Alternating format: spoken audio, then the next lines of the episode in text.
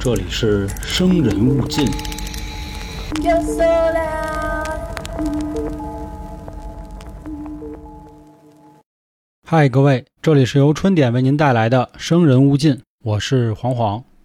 之前有好多朋友问我能不能讲一讲开膛手杰克的故事啊？那今天呢，我觉得应大家的要求吧，我就讲讲另外一个杰克——弹簧腿杰克。在一八三零年的时候，伦敦那会儿是世界上最大的都市了，将近有数百万的居民住在那里，其中有超过三分之一的人都是外来人口。主要原因呢，是因为当时工业革命的蓬勃发展，所以我们很多朋友也知道，伦敦也有一个外号叫雾都。这所以说，过快的城市化呢，也是给当时的伦敦带来了很多麻烦、拥挤、贫穷、犯罪，总之等等等等，是弊大于利。那会儿在每天的晚上啊，有一个专门攻击良家妇女的怪人，当时有很多伦敦的女性呢，都惨遭过他的毒手。他的名字就叫做弹簧腿杰克。弹簧腿顾名思义啊，腿跟弹簧似的。听说他一口气儿可以跳三米来高。这块儿不知道有没有看过《海贼王》的朋友，就贝拉米，就那个空岛笑话路飞，然后被一拳 KO 的，后来又在多弗朗明哥手底下混过一次，结果又被路飞打败的那位，就那么个能力啊，可以来回来去弹。那会儿也有人说，这应该就是哪个富二代闲的没事儿。但是呢，咱仔细想想，你说普通人一跳能蹦三米，这不有点扯吗？那 C 罗那么牛，他也蹦不起三米来。而且呢，这个怪物可是在伦敦将近干坏事干了六十来年，并且在英国的其他区域也出现了相关的目击报告。也就是说，弹簧腿要真是个普通人，他能这么屌吗？他能作案六十来年，那他可就太威风了。那咱们下面听听他到底是怎么一回事。在一八三七年的时候，伦敦西南部地区有这么一个传说，当时传的也是沸沸扬扬。听说有这么一个男人啊，嘴里能吐出蓝色的火焰，手上呢还有大长爪子，还有的时候是变成公牛，有的时候还能变成熊，有的时候他还穿着铠甲跟红鞋。还有的人说呢，在夜里十二点左右会看见他爬上公园的高墙，在庭院的草坪里扭起来了。也正是因为他这么独特的能力和习惯。所以人们给他起了个名字——弹簧腿杰克。传说这种事儿大家都很明白，就是越传越邪乎。这是人性，这不是说什么白种人、黄种人、黑种人跟这没关系，谁都会这样的。这所以说呢，在弹簧腿杰克带来这种恐怖氛围中呢，受害的人也越来越多了。时间来到一八三八年的二月二十号，当天晚上已经是八点四十五左右了。那会儿的八点四十五跟现在可不一样啊。现在肯定是刚刚夜生活的开始，或者说才刚热身呢。人家那会儿基本上就快要睡了，甚至说有的人已经睡着了。这个时候呢，在伦敦郊区的老福特村里，阿尔索普家的门突然响了，当当当。当时家里的女孩啊，珍妮才只有十八岁，她心说这谁呀？大晚上敲我们家门。但是父母呢，他觉得可能没什么事儿，所以就让孩子赶紧去开。珍妮呢，也只好硬着头皮去了。打开门之后啊，门外一片漆黑，珍妮的双眼一时啊也适应不了黑暗，她只能模糊的看见，好像有那么一个穿着大衣的人，慢慢的朝自己走。那人个儿还挺高的，头顶上啊有一个角状物的突出，在黑暗中看起来好像是戴了个头盔。珍妮还在琢磨的时候呢，对面人说话了：“别怕啊，我是警察。这块咱们说一句。”那会儿伦敦的警察，他们都会戴那种帽子。有喜欢看类似剧的朋友，大概都清楚，皇家警察嘛。说完之后啊，他又跟小女孩说了：“我们要去抓弹簧腿杰克了，你能不能去给我拿一支蜡烛？”珍妮当时也不害怕了，心说这是好事啊，赶紧就回屋去取了。就在他拿着蜡烛准备交给警察叔叔的时候呢，借着月光啊，他发现眼前的人根本就不是什么警察。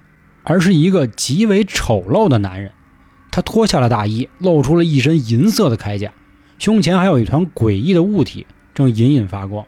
小女孩当时慌了：“你就是弹簧腿杰克！”这句话还没说完呢，这个黑色的人影啊，快速伸出了自己的长手，朝珍妮就扑了过来。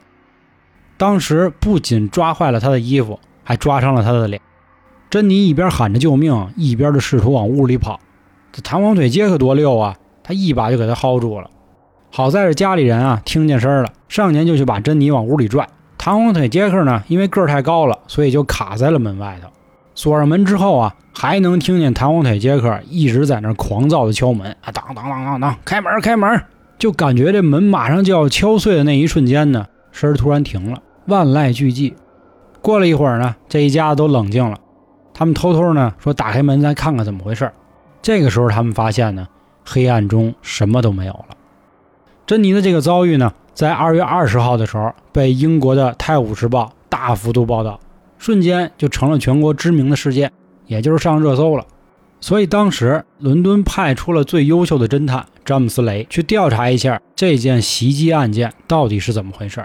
在调查的过程中呢，他们找到了更多的目击者，而且还确认了更多的细节，甚至有的人说呢，弹簧腿杰克，他那个皮肤啊油亮油亮的，属于混油皮。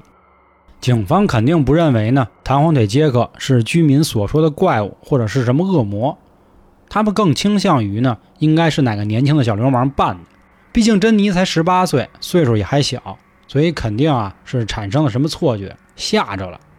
警方也在他们家附近找到两个嫌疑犯，一个是制砖匠潘恩，一个是木匠米尔班克。他们认为呢，这俩人应该就是喝大了，然后闲的没事披了件大衣去吓唬人家良家妇女去了。但是警方搜了半天，又找不到什么证据证明这俩酒鬼就是弹簧腿杰克，所以这件事儿呢就不了了之了。在珍妮受害的第五天之后呢，有一个年轻的男子在伦敦区啊看见了一个穿着大衣、相貌极其丑陋的人。不仅他看见了，当时有很多伦敦的居民都说了，这人还出来袭击我们了，他就是弹簧腿杰克。当时最严重的人呢，就是有一位少女叫露西的。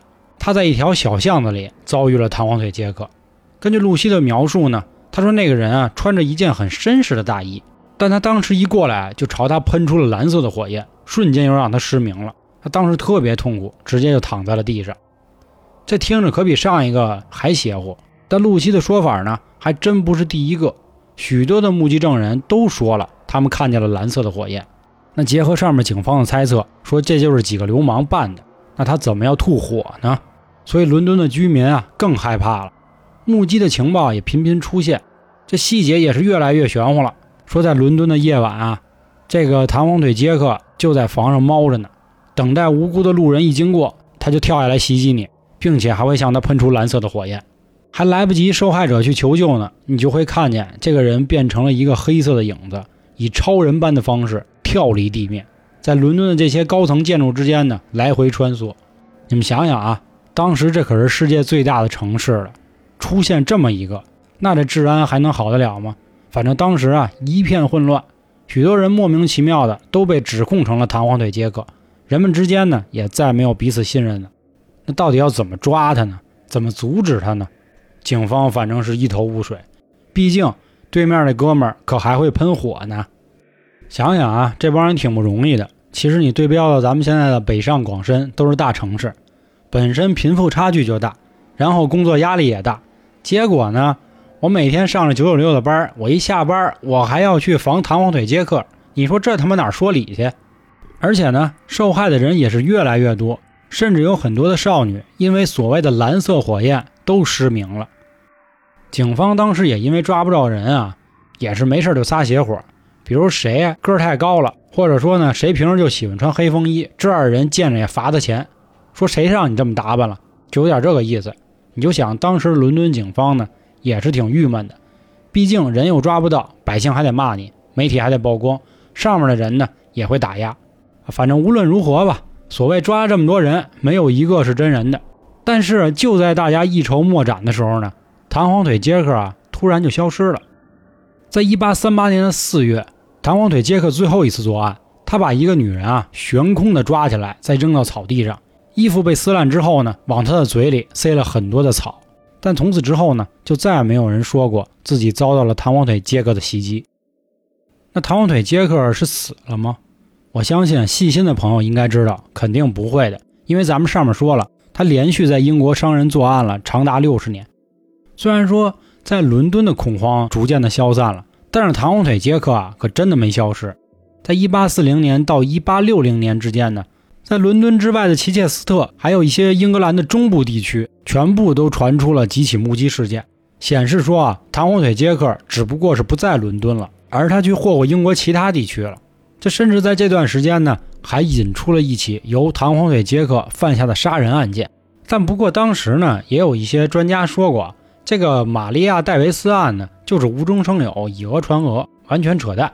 但是情况已经是这样了，弹簧腿杰克的传说又被大家想起来了，这谁还能信它是一起假案子呢？反正总之这一系列啊，真真假假的弹簧腿接客事件，断断续续的流传到了1870年。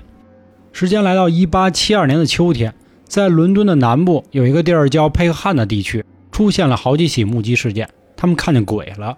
那这鬼长什么样呢？这其中有一位目击者啊，叫 s a r a 的，他这么说：这鬼大概有将近一米八五左右，戴着黑色平顶帽，穿着一件长长的大衣，大衣上呢有白色的线条，可以从他的大衣里看见，它里面还有闪亮的银色盔甲。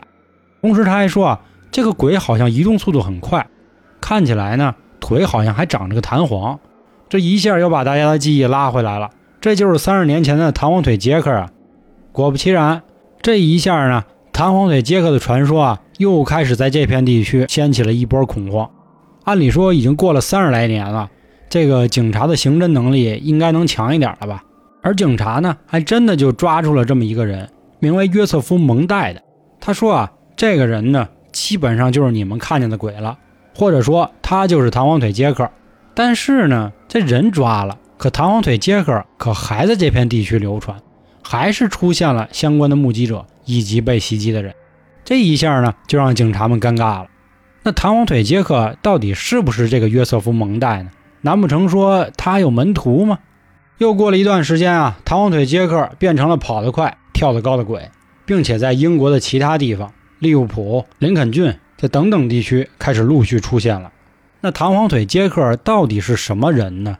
其实从我们讲的第一个故事珍妮遇害的事儿来说呢，看起来不像是造假，而且还有很多目击者。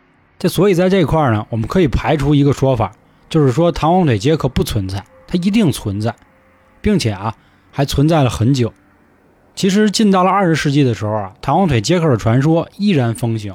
十九世纪的人认为是恶魔魔鬼，但是呢，随着时代的进步呢，很多人觉得这个说法比较老土。